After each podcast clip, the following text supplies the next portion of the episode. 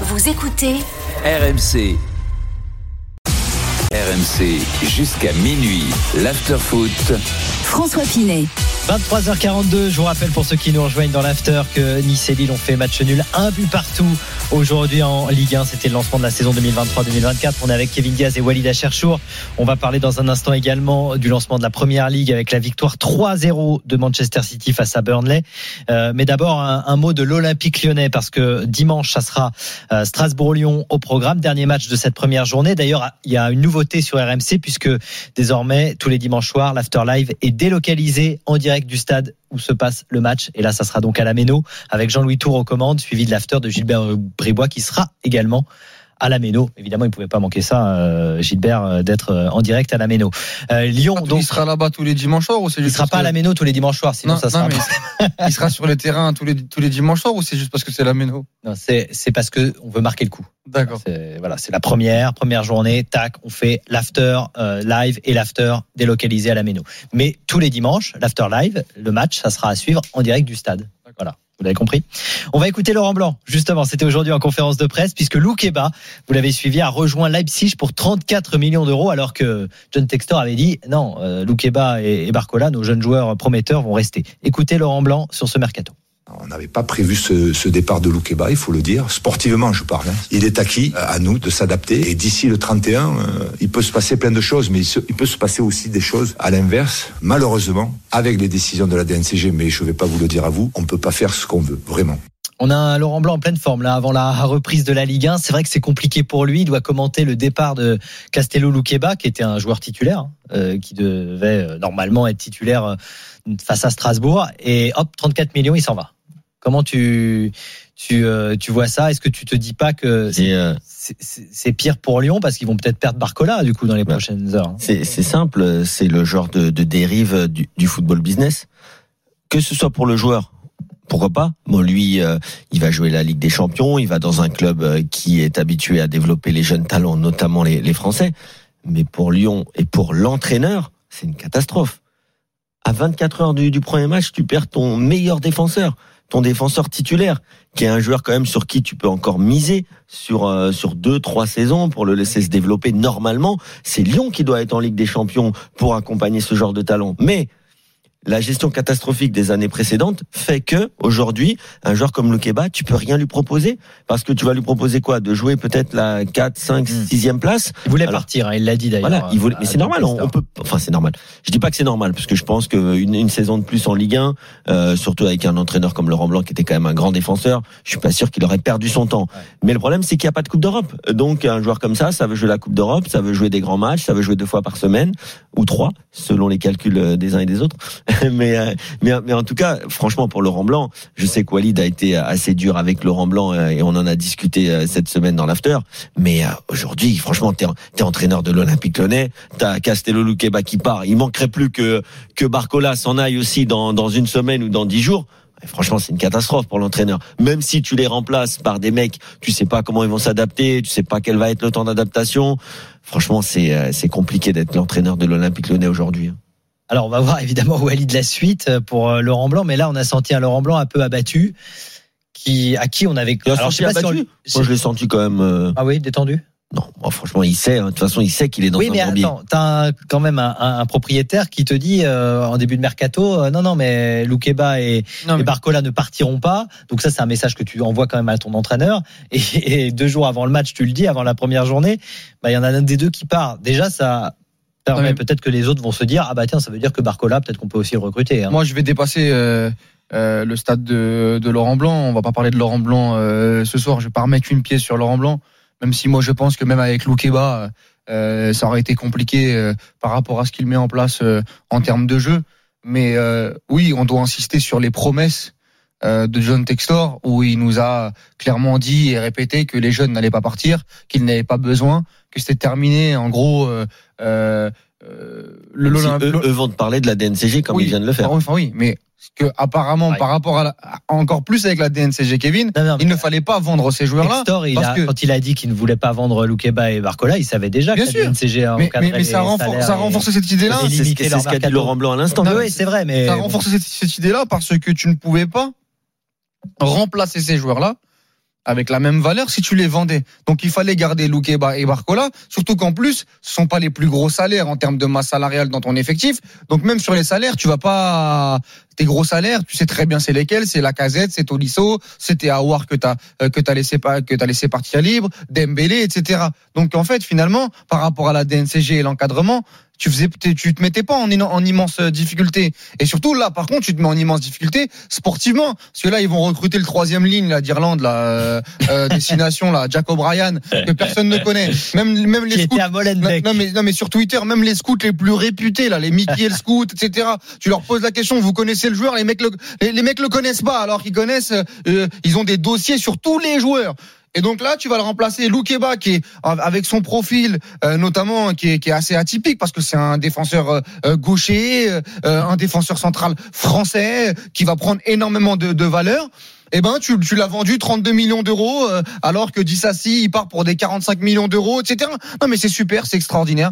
Euh, L'Olympique Lyonnais, de toute façon, moi, euh, on parle de déclassement pour le Paris Saint-Germain, mais le déclassement de l'Olympique Lyonnais est en train de se faire à petit feu. Et moi, je suis de, plus en plus sceptique. Je l'étais déjà euh, en gardant les jeunes. Je l'étais déjà par rapport à, la reprise de Textor où je disais, attendez, on va attendre, etc. J'étais déjà sceptique par rapport à ce que fait Laurent Blanc sur le sur le terrain et en dehors par rapport à son à, à Et son, à encore, son, à je son- pense, à son discours. Heureusement qu'il a été là. Non, mais à, et à son discours, bon, on va pas revenir là-dessus, euh, Kevin, de toute façon, on sera pas d'accord. Mais alors là, et il manquerait plus que Barcola à 25 août, parce que c'est quoi comme signal que t'envoies là? C'est que Loukeba il part, mais Barcola voilà, il va dire ça. Barcola avec Georges Mendes, ils vont dire eh oh, eh oh, eh nous. Nous aussi, en fait, nous, on n'a pas envie de jouer avec euh, Le Penant et avec euh, un deuxième ligne irlandais. Nous, en fait, on a envie de jouer avec City, on a envie de jouer avec le Paris Saint-Germain, avec Lucien Riquet, ou je vais peut-être remplacer Neymar, en fait, à gauche. On a le droit ou pas? Est-ce qu'on peut y aller? Et puis en plus, Georges Mendes, il connaît très très bien Poissy. On peut y aller directement. Il a deux trois Viano qui sont prêts. Donc c'est quoi le signal que t'envoies? C'est les jeunes, allez-y. De toute façon, finalement, on, on- et, et si tu gardes pas tes jeunes, tu peux même pas les remplacer. Il y a Amin Sarr, Amin, Amin Sarr, 13 millions d'euros à chaque contrôle. Je me dis, mais purée, mais on est où Pour là? le coup, attends, attends. Non mais Non, mais pour le coup, pour le coup, les, les scouts dont tu parles là, là t'as un petit sourire. Mais les scouts, les scouts, les gens voient pas le petit Euh, sourire. si, par si, contre. Si, si, sur Twitch. sur Twitch. Sur Twitch. Euh, les scouts dont tu parles, Walid. Amin Sarr, il le connaissait quand même. Non, Ça Sarr, il pouvait le se tenter. Ça pouvait se tenter. Enfin, ça, 13 millions d'euros. 13 millions d'euros. 13 millions d'euros, si tu veux, c'est peut-être un peu beaucoup, Ah, mais non, c'est pas. non, c'est pas, c'est pas si je veux. Ouais. C'est pas si je veux. D'accord. C'est beaucoup. Et Ok. tu le sais très bien. D'accord, d'accord. Il était plus à, à 6-7 que, que à 13, on est d'accord. Mais, mais c'est quelqu'un que tu pouvais tenter. Tu pouvais tenter le coup. Est-ce qu'il fallait le tenter dès, l'hiver comme ça, alors qu'il avait même pas Moi, deux moi, saisons moi, pleines Moi, bon. moi, moi, c'est pas mon, c'est pas mon, c'est pas mon rôle ni mon boulot, mais ce que je vois d'Amin Sarr, quand je vois Ismail Assar qui a coûté 11 millions et demi, 12 millions, et que, et que l'autre Amin Sarr, Ah, tu penses qu'ils sont trompés de ça? Attention, c'est pas le même salaire après. hein. c'est-à-dire, Bah, Oui, Ismaël d'accord. Assar et Amin. Non, mais Oui, ça, ok. ça joue Bon. aussi. Ça, Ça joue aussi. Non, mais juste pour vous dire Bah, que bien Laurent sûr, Blanc- tu veux défendre l'indéfendable à chaque fois. Mais c'est pas la défense. Mais non. On rien demandé, il est 23h50. Pourquoi Mais- tu veux défendre Amin Sarr parce que c'est très- Il était dans quel championnat Amin on est Sarr sur le débat d'Amin Sarr. Il était dans quel championnat Amin Sarr C'est très important. Il était dans un championnat où, Lequel où les salaires sont très bas. Lequel Attends, il était dans un championnat où les salaires sont très faibles. Donc, à ça Répondez, monsieur Diaz. Eredivisie en Friesland, il était exactement en Friesland. Euh, donc, à partir, du voilà, à partir du moment où tu prends un joueur qui devait toucher, je sais pas moi, peut-être 20 000 euros bruts, même pas, peut-être 15 ou 20 000 euros bruts, et que tu le recrutes pour l'Olympique Lyonnais, Ouais. peut-être tu l'as payé 13 millions, mais attention, peut-être qu'Amin Sarr, il en prend 4 ou 5 des millions par an. Non, mais en c'est. En important. tout cas, c'est mauvais. C'est très important. C'est mauvais. Oui, mais c'est très important. Quand tu compares deux joueurs, ne pas, ne regarde pas que le prix Oui, du transfert, regarde aussi la l'amortissement masterclass et notamment, et Merci la notamment le salaire à l'année. Je- Il faut je- savoir juste pour. Merci pour la masterclass. Ah, parce ça que je voudrais qu'on parle De. City, les amis. Euh, Laurent Blanc a aussi que là, ton ajouté, analyse, elle, elle est un peu yaourt nature.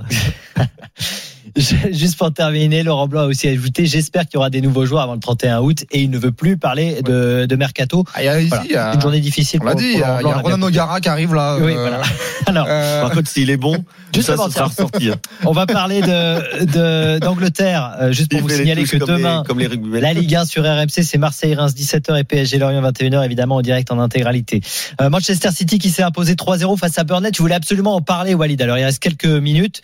Euh, si tu peux être concis, ça nous arrange. Oui, la y a- il y a première journée aussi qui est en train de de- créer la surprise. Première Ligue et on a vu un, un super Haaland, on l'a dit en Oui, début. oui, non, moi, Manchester City qui, euh, qui n'avait pas été extraordinaire contre, contre Arsenal lors du Community Shield. Euh, on sait très bien que City, sur les dernières années, ne commence pas euh, euh, en boulet de canon euh, ces saisons, euh, que ce soit sur les premières journées et, sur le sur le Community Shield notamment. Euh, et là, euh, troisième minute, euh, Haaland qui sur son premier ballon euh, euh, marque marque d'entrée, mais ils ont été chahutés un peu. Le, le score est un peu sévère pour pour les hommes de, de, de compagnie de de Burnley qui qui ont mis un petit feu dans la défense euh, de City toute la première mi-temps, euh, où ils sont un peu cassés les dents sur un très très bon hacké, euh, sur un Rodri qui a fait encore un très très bon match, et derrière ils déroulent à la 30e minute avec ce but extraordinaire d'Erling Haaland qui euh, euh, vise la lunette euh, sur un pas euh, sans regarder, Ouais, euh, incroyable. Et là 2-0, je pense que les joueurs de Burnley prennent un gros gros coup derrière la tête et, euh, et, et ils ont du mal à réenchaîner. Après en deuxième mi-temps, c'est vraiment c'est vraiment une promenade de santé pour Manchester City. Mais donc voilà, il fallait en parler parce que ce soir c'est quand même Bien là. C'est la sensation Erling Haaland qui continue à, à empiler les buts, lui qui avait pas été trouvé la, la semaine dernière dans les meilleures conditions. La seule mauvaise nouvelle, c'est que Kevin De Bruyne Alors, euh, ouais. est sorti sur blessure euh, très a très tôt. blessure aux ischio Et il d'après Pep Guardiola. Et il a été remplacé par Kovacic, hein, euh, voilà, Ouais. euh, De Bruyne qui, qui est remplacé par Kovacic. Voilà, Euh, tout va bien. Euh, mais euh, mais voilà, sinon euh, euh, Erling Haaland qui continue à marcher sur la première ligue et ça c'est c'est encore une fois euh, impressionnant.